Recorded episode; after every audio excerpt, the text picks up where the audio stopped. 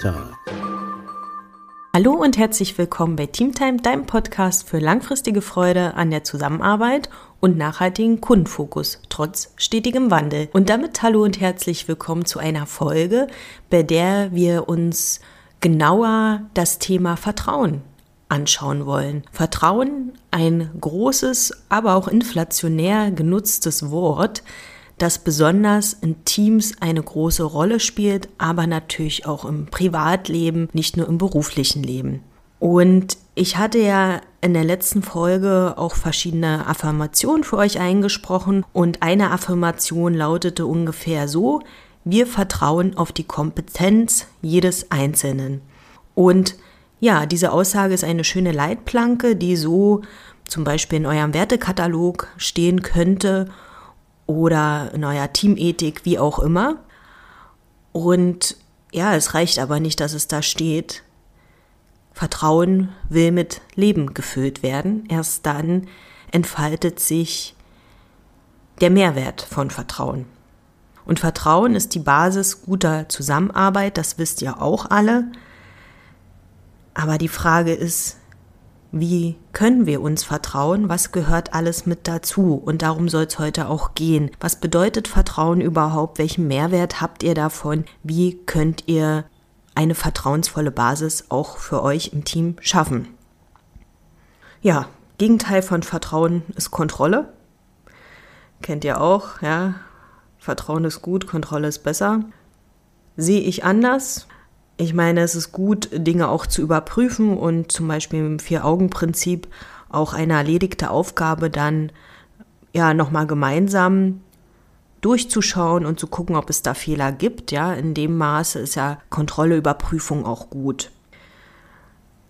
Was ist denn Vertrauen überhaupt? Vertrauen ist ein vorbehaltsloser Glaube, dass sich eine Person auf jemand oder etwas im hohen Maße verlassen kann.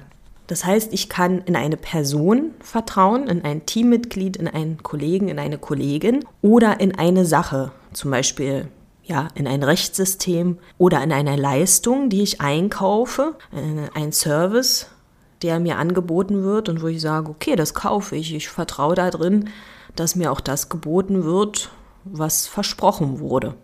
Das ist auch ein Vertrauensvorschuss. Ich setze also eine Zuverlässigkeit voraus.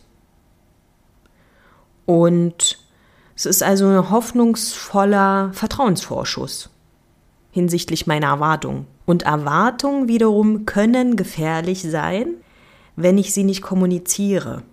Das heißt, ihr müsst euch im Team auch klar darüber werden, was erwartet jeder Einzelne vom Team, von einer anderen Person. Und da könnt ihr euch gegenseitig mal die Fragen stellen, was erwartest du eigentlich von meiner Rolle? Was erwartest du bezüglich unserer Zusammenarbeit? Wie soll dein Arbeitsplatz aussehen? Wie stellst du dir einen optimalen Arbeitsprozess eigentlich vor? Und so kommt ihr dahin, dass ihr erfahrt, wer welche Erwartung hat. Und diese Erwartung sind ja sehr individuell, weil ja jeder verschiedene Erfahrungen gemacht hat, auch jeder verschiedene Vorlieben hat. Und daher sind die Erwartungen sehr individuell und auch das Vertrauen ist damit ja individuell, ja. Manch einer sagt, okay, ich vertraue einfach und bin da mit meinem sonnigen Gemüt immer sehr offen und vertraue erstmal jeden. Ein anderer sagt, na, mir muss das Vertrauen erstmal bewiesen werden. Ich möchte erstmal in den Handlungen des anderen sehen, dass der andere auch wirklich vertrauenswürdig ist oder auch die Leistung wirklich vertrauenswürdig ist. Da schaue ich mich erstmal um, belese mich, gucke mir Bewertungen von anderen Usern an, von anderen Kunden an und dann vertraue ich erst darin, dass die Leistung auch wirklich geliefert wird. Mahatma Gandhi hat gesagt, Misstrauen ist ein Zeichen von Schwäche. Und es stimmt auch, weil Vertrauen ein Risiko ist, ja. Ich könnte ja enttäuscht werden. Da aber auch die Frage, ist Enttäuschung so schlimm? weil wenn ich getäuscht wurde, möchte ich ja vielleicht auch enttäuscht werden, dann ist der Zauber vorbei, sage ich mal, und ich sehe die Realität. So. Aber es ist ein Risiko hinsichtlich dem unklaren Ausgang von Dingen, ja. Also ich akzeptiere ja auch Informationen, ohne deren Wahrheitsgehalt teilweise überprüfen zu können, beziehungsweise ist der Wahrheitsgehalt in einem bestimmten Grad vielleicht unklar, aber ich vertraue darauf, dass das in dem Moment stimmt oder dass eine Person das tut, was ich von ihr erwarte, was sie mir versprochen hat vielleicht auch, ja. Und darauf vertraue ich dann. Und ich habe auch keine Kontrolle über ein zukünftiges Ereignis. Und deshalb ist es auch ein Risiko, ja. Ich kann das ja nicht kontrollieren. Macht der andere das wirklich? Weiß ich ja wirklich nicht. Aber ich vertraue einfach da drin. Und äh, Niklas Luhmann, er ist ja Soziologe oder war Soziologe, ist ja 1998 gestorben, aber er war Soziologe und Gesellschaftstheoretiker. Und er hat gesagt, der vertrauensvoll Handelnde verhält sich so, als ob es in der Zukunft nur eine Möglichkeit gibt. Und die Möglichkeit besteht dann darin, dass der andere auch das tut, was ich, ja, von ihm erwarte, beziehungsweise was er mir versprochen hat, wie auch immer. Und das reduziert Komplexität, was sehr schön ist und auch ein wahrer Mehrwert für euch im Team ist. Es gibt genug komplexe Dinge, komplexe Arbeitsprozesse, komplexe Abläufe, was auch immer. Und Vertrauen reduziert diese Komplexität, weil ich nicht alles ja bis ins kleinste Detail auseinandernehme, sondern sage, okay, ich vertraue darauf, das wird so passieren, das wird so erfüllt. Und da eier ich nicht hin und her und überlege mir noch, was könnte oder was könnte nicht, sondern ich sage, alles klar, ich vertraue da drin, der andere tut das, der andere liefert mir das Ergebnis. Und das nimmt euch dann auch Zeit ab, weil ihr nicht alles auseinanderklamüsert, sondern ihr sagt, okay, wir vertrauen da drin. Was sind denn noch so positive Auswirkungen neben der Komplexitätsreduktion? Ja, indem ich anderen etwas zutraue, indem mir auch etwas zugetraut wird, indem mir vertraut wird, werde ich ja motiviert. So von außen ja, aber auch von innen, indem ich mir auch selber vertraue. Ja, ich kann ja anderen vertrauen, aber auch mir selber werde ich motiviert, ja, und mein Handlungsspielraum öffnet sich mehr, weil ich weiß, okay, das kann ich, ich vertraue mir da, äh, diese Aufgabe zu erledigen, auch wenn ich noch nicht alle Parameter kenne, aber ich vertraue mir. Oder ich vertraue auch dem anderen, dass er das erledigt, was er versprochen hat. Und das führt wiederum dazu, dass sich die Leistung erhöht, weil ich ja das Gefühl habe, mir wird vertraut und dadurch öffnet sich mein Handlungsspielraum und ich werde vielleicht auch kreativer. Also auch die Kreativität, auch vielleicht die Innovationen, die bei euch im Team entstehen, werden erhöht. Was auch wissenschaftlich untersucht wurde, ist die Auswirkung Vertrauen auf das Einkommen. Und das ist ganz interessant.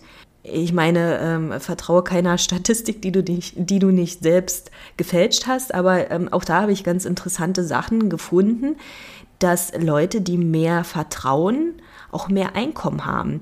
Und das hängt teilweise mit den Bildungsabschlüssen zusammen. Ja, also diejenigen, die einen höheren Bildungsabschluss haben, vertrauen scheinbar mehr und haben aber dadurch auch mehr Einkommen.